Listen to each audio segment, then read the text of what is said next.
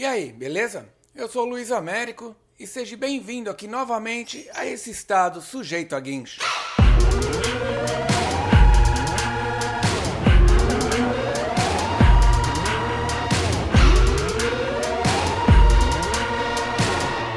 No episódio de hoje vamos falar e tentar explicar o que é eugenia.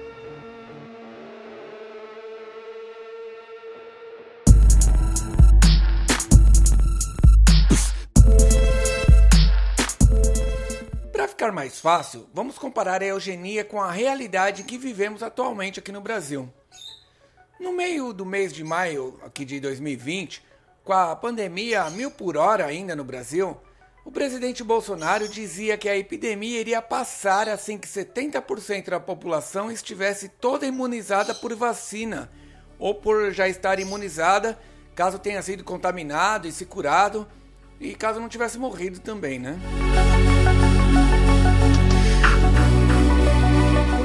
Pelo raciocínio do presidente, era ele que dizia para a galera dos comércios todos irem para a rua trabalhar, para voltar a trabalhar, para a economia assim não parar. E com a economia não parando, o governo não precisava dar grana para a galera, como esses 600 conto aí que tá salvando o pessoal dos que conseguiram pegar, né? Que não ficou aí que tava com problema de documentação, essa coisa e tal.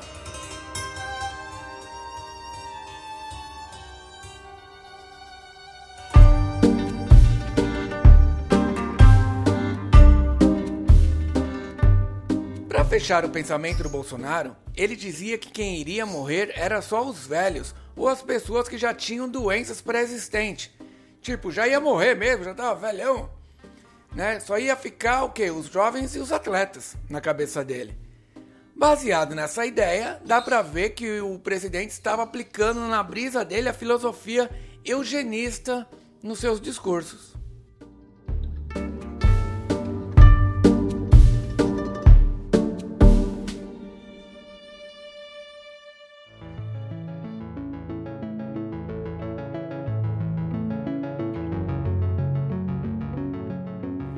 Eugenia é o nome que se dá quando você quer dizer que morram os que já não têm mais chance de produzir nada de trabalho e que viva uma geração só saudável. Doideira, né não? Posso até ter viajado aqui na interpretação, mas qualquer dúvida que você tiver aí, dá uma buscada no Google por eugenia.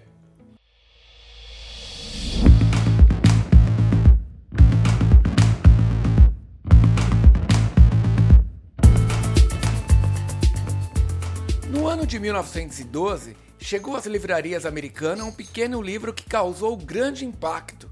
O título do livro era A Família Kallikak. Seu autor, Henry Godard, era um psicólogo ainda desconhecido naquela época. O trabalho foi um estudo de caso em que uma pessoa débil mental pode ter nascido assim por conta apenas de uma herança genética. Dentro desse pacote, tudo que fosse fora do que era dito como normalidade era caracterizado como dificuldade de aprendizado, ou seja, pessoas que tinham outro ritmo de aprendizado, que fosse mais lento e tal, era considerado como um doente mental.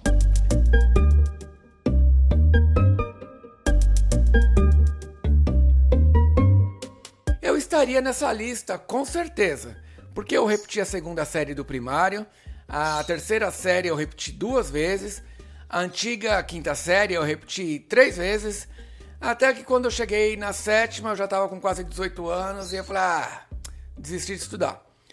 Só depois, lá pelos 23 anos, que sabendo que eu queria ser um repórter fotográfico, é que eu fui atrás de fazer um supletivo e faculdade, e aí segui a vida. Ou seja, olha o nível de quem está produzindo este podcast que você está ouvindo agora. Ainda dá tempo de você parar e fazer algo mais significativo da sua vida. Fuja!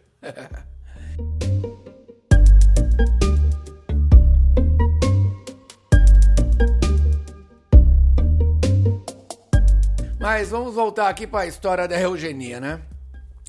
Então o psicólogo doidão aí, o Godard, ele, ele concluiu que uma variedade de traços mentais eram hereditários e que a sociedade devia limitar a reprodução de pessoas que possuíssem essas características. Ou seja, percebeu que o cara é débil mental, já dissolve em algum pântano de pitch pegajoso. Daí esse cabra pega e vira ainda diretor de escola. E detalhe, em uma escola que era voltada para crianças classificadas como débil mental. Já se ligou que vai dar merda essa porra toda, né? Aí nisso surge uma menina, chamada Débora Kalikak. Ela era aluna nessa escola, né? E aí esse diretor psicólogo doido aí, percebendo que a menina era meia lenta nos Paranauê de aprender e era meia, né, tinha um outro ritmo, né? Ele chegou pro tataravô da menina e quis fazer um estudo de caso com ela. Foi aí que surgiu esse livro. Porque o que acontece? Essa menina, ela é fruto de, assim, tinha um cara aí que viajava o mundo, um, um, um inglês lá, de, de grana tal, tipo, sei lá, o caixeiro viajante, que raio que era. E ele tinha a família dele, mulheres, filhos, tudo de boa. Daí ele tava vindo de uma viagem, ele parou num. Tipo num, numa lanchonete da época.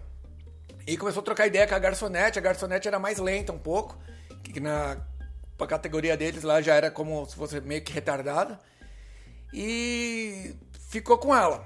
Daí transaram, o pai e essa mina engravidou e virou mãe solteira. E essa filha que nasceu é essa Débora Kalikak aqui. Daí o que acontece? Esse psicólogo maluco, o Godard, ele chegou e conheceu essa história e falou: Meu, vou criar um estudo de caso em cima dessa menina para mostrar que a mãe já era meio retardada, então os filhos são meio retardados e assim vai. Foi mais ou menos por aí que se conta essa história do livro, que chama aí, tá aí no link aí, depois se você quiser você dá uma olhada nele. E nessa época, né, cara, muita gente que lia o livro é, se convencia que a galera mais marcha lenta mesmo, esse pessoal que andava com o freio de mão puxado, era tudo retardado mesmo. Daí o que acontece? O Godard foi taxado como um dos principais líderes do movimento eugenista americano, que, em nome de purificar um banco genético da sociedade, promoveu ainda programas de concurso para eleger os melhores bebês da época. É, ele sugeriu até leis para a proibição de casamento entre raças diferentes é, sugeriu até programas de esterilização em massa, tipo castração geral mesmo das pessoas que se enquadrassem nos critérios do seu estudo. Passa a, a, a faca no saco da galera.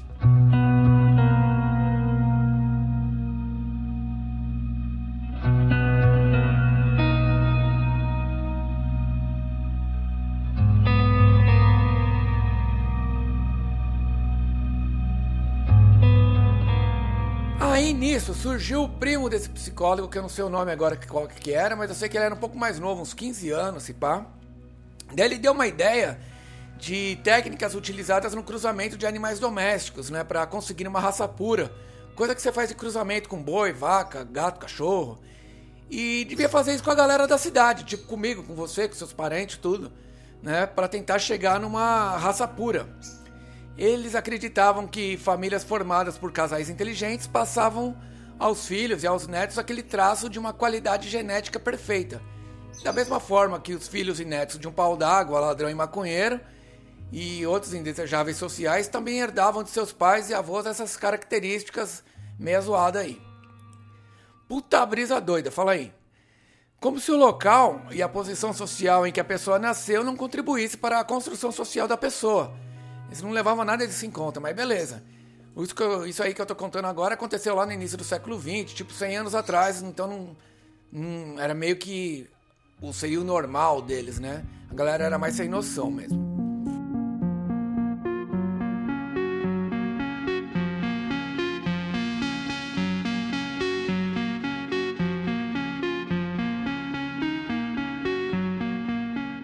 Mas durante a guerra, a Segunda Guerra mais especificamente, tinha o Joseph Mengele, acho que é esse o nome, que ele também fazia experimentos humanos. Ele pegava água sanitária, querosene, cândida, sei lá, e tacava no olho das pessoas para ver se clareava, para ver se ficava azul.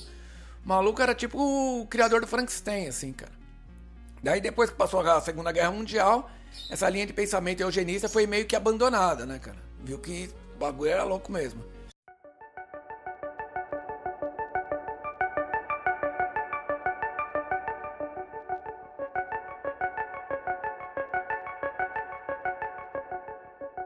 Hoje sabemos que não são apenas os genes que levam alguém a ser quem é.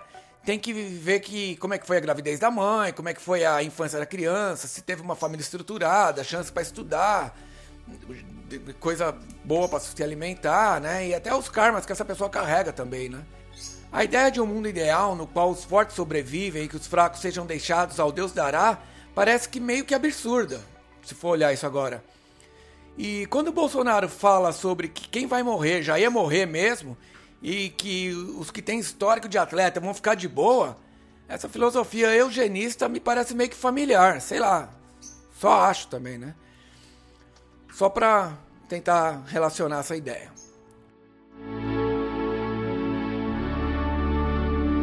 Se você chegou até aqui, valeu. Se tiver coragem aí de passar para frente esse podcast para mais gente ver, também da hora.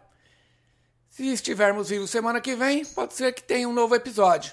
Enquanto isso, tenha uma boa semana e seguimos juntos aqui nesse estado sujeito a guincho.